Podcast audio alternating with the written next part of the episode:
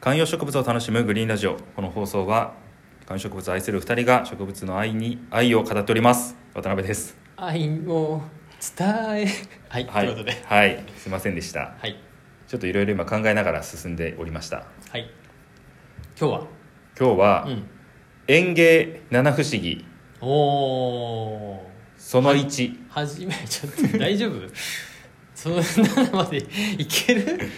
まあいいやは新しいコーナーですね、はい企画「園芸七不思議まあ一応こういう切り口で」はいやってみるといいんじゃないかなとなるほど思ってるものがありまして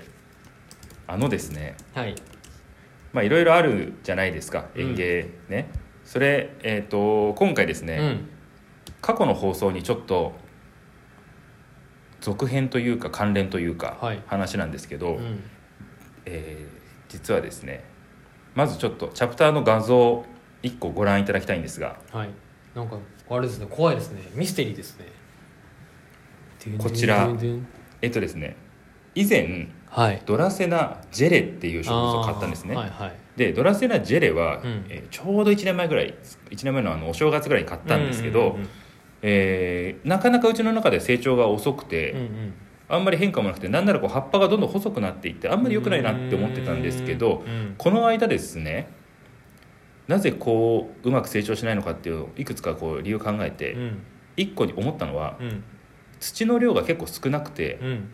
株がグラグラしてる状態がずっと続いてたんですよおーだから安定感が足りないのかなって思ったなんるでほすどね根がちゃんとついてないかって張ってなかったかもしれないってこそう根が張ってないかもしくはそもそもグラグラしてるからこう落ち着いてないのかとかうんまあいろいろ考えたんですよだかうらん土を足したんですよねとうんうんで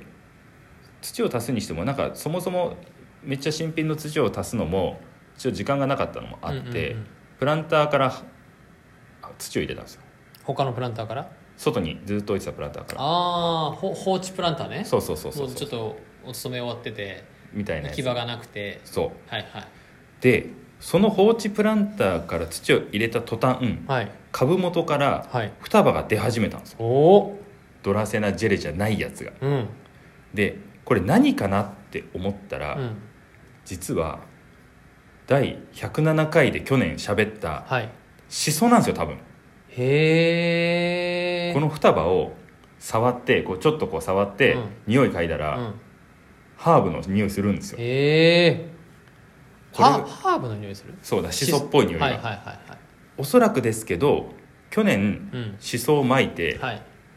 やってたねシソね食べられまくったやつねそうあれだけ芽が出たのに、うんほぼヨトウムシに食べられた、はいはいあのしそが多分1年冬を越してあ当時発芽しなかったやつが今室内でドラセナ育ててるからそのはい室内のあ暖かさで暖かさで発芽したんですよ多分ええ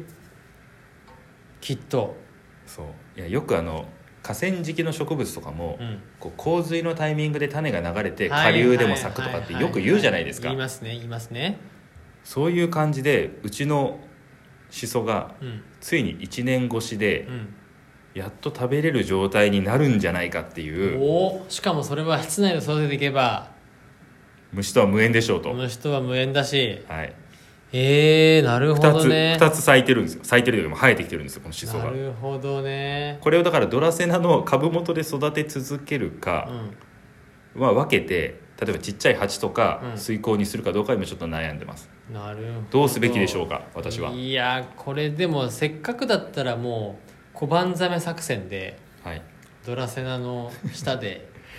でそうすると、うんちょっと水多めにあげたいじゃないですかしそあっーて確かにねでもドラセナってそんなにいらないじゃないですからら確かにそっかその問題があるね相性は良くないですじゃよあもうねドラセナはごめんなさいでしょうか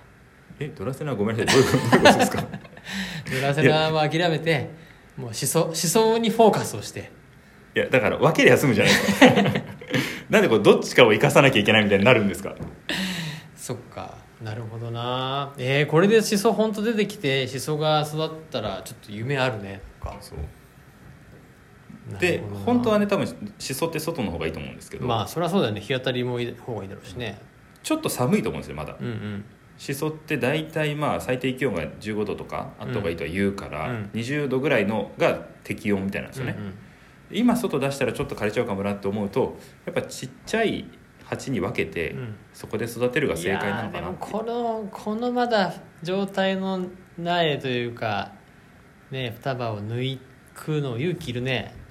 そうなんですよねね弱るよねそうとかでもあのある程度こう間引くみたいなのはこういうものって必要じゃないですか、ねで多分この双葉よりも大きく成長してきたタイミングがそうとも言うので、うんうん去年の、えー虫に食べられたののリベンジで今年はこれを育てたいなと思ってますなるよほどリベジそリベジソウこういうのってでも多分ねあると思うんですよね皆さん、うんあの園芸七不思議この仮テーマで「不思議種」って書いておいたんですけどこの急にそのなんていうんですか、 えーどこからともなく飛んできた種がうんうん発芽したとう、うか、んまあ、あとい家の庭で、えーエケベリアとかセダムが爆増したとうか、ん、はいはいいや全然ある全然あるうちの実家とかもなんか気づいたらよくわかんないのが入ってるとかあるもんねそうそうそうそうそうだからこういうのがね園芸の一個面白さじゃないかなとは思うんですよね確かになちょっと感動しましたもんこれ生えてきて確かによくそこでなんていうのあなんかほらちょっとこういうのとかもさパッと見たらああなんかちょっと混じってたなんか雑草が生えちゃったのかなみたいな思うじゃん実はね一個抜いちゃったんですよ、この前いにやそうだよねだってぬ抜いちゃうよねああ栄養取られる取られるみたいなで一個抜いたけど同じようなのがもう二個生えてきたからう、ん、あれこれなんか意図的に誰あの誰かがやんないと、うんこんなに同じものが同じタイミングで生えてこないんじゃないかって思って、で考えたんだそそんなものがこの土の過去の歴史であったかなと思ってなるほどあれもしかしてこのプランター去年シソの種まいたやつだと思って犯人はこの中に いるって言ってまあね犯人自分しかいないんですけ ど犯人っていう意味ではいや土の中にいやねもしかしたら匂い的にハーブの匂いだからミントとかかなと思ったんですけど、はいミントだったら土の中の茎から生えてきてるはず地下の茎から増えてきてるはずだから、うん地下がしっかりしてるはずなんですけどそういう雰囲気もないんですよねなひょろるほひょどねろって種から生えてきてる感じがするから、はいやっぱこれはシソだろうとあそこ推理したわけだ逆に一本抜いたからこそ分かったのかもしれないねそれがまた、そううですねだから1年間我慢したシソん、なるこれはなんかね美味しく食べてあげたいなって気持ちありますよほどなそもそももこのシソの種って、うん去年あの会社の人からもらもらっったたややつつだねなんで、そうだよねだって俺もそれもらったもんねそで俺は食べたもんうなんなら僕いろんな人に配りましたからあの種ってもらっても1個のプランターじまゃあね全然育てきれない量じゃないですか、そうだよねから間価格引開けくれないもんねそう間引く中でいろんな人にあげてうん自分のうちにもまだ十分あるって思ってたけどそれをきれいに食べられま したからいそうだよねやだから虫ちょっと前にあの、えーっとベニカとかの話したじゃないはいですか、はいはいで同じように、うんこんだけ食べるんだなって思いましたよ、うんあの家の外が例えば、えーガとか、うんその虫でうじゃうじゃしてるっていう見た目じゃないのに、はいはい見えないもんねそうそうそうそう、それなのにその一袋の種の量って結構な量あるじゃないですか、はいそれを全部食べきるぐらいってことはやっぱ虫の力って害虫としての虫ってすごいなってやっぱ思うのでそんな僕らからしたら害虫ですけど彼らは普通に生きてるだけですからそうそうそうそうだから生態系ですよなんならちょっと美味しいの作っちゃったってことですからね、はいこのハーブなんて特に輪廻転生です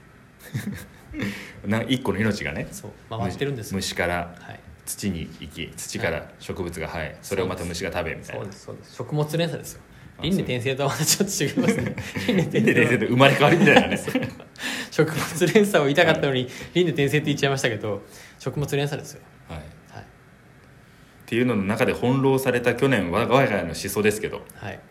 今年ついに収穫の時期を迎えましたといやー素晴らしいこれが本当に一緒だったら本当のその推理はね当たったわけじゃないですかそれもなんかいいですねそれが本当にそうかどうかもまだ分からないからそれも楽しみですわ僕は、まあでちぎればねもう多分がっつりわかるんでしょうけどもうちょい育ててから葉っぱちぎりたいですよねそうだねでも1年して食べるってなんかその柿じゃないんだからうんあの シソごときすぐ食べたいですいやいやねいやしシソとかバジルとかってもうかきくり3年桃8年なんでいやーシソしそ1年もうバジル2週間ぐらいじゃないですかシソとバジルは2週間じゃないですかうんいや行きましょう1年一年越しの、まあ、だからだいぶ熟成してるから種としてはねそうだいぶ熟成してるからだいぶ味はいい感じだったと思うよちょっとまた経過ね食べたら報告しますはいということで皆さんの鉢から生まれた不思議種の話もしございましたらコメントもお待ちしております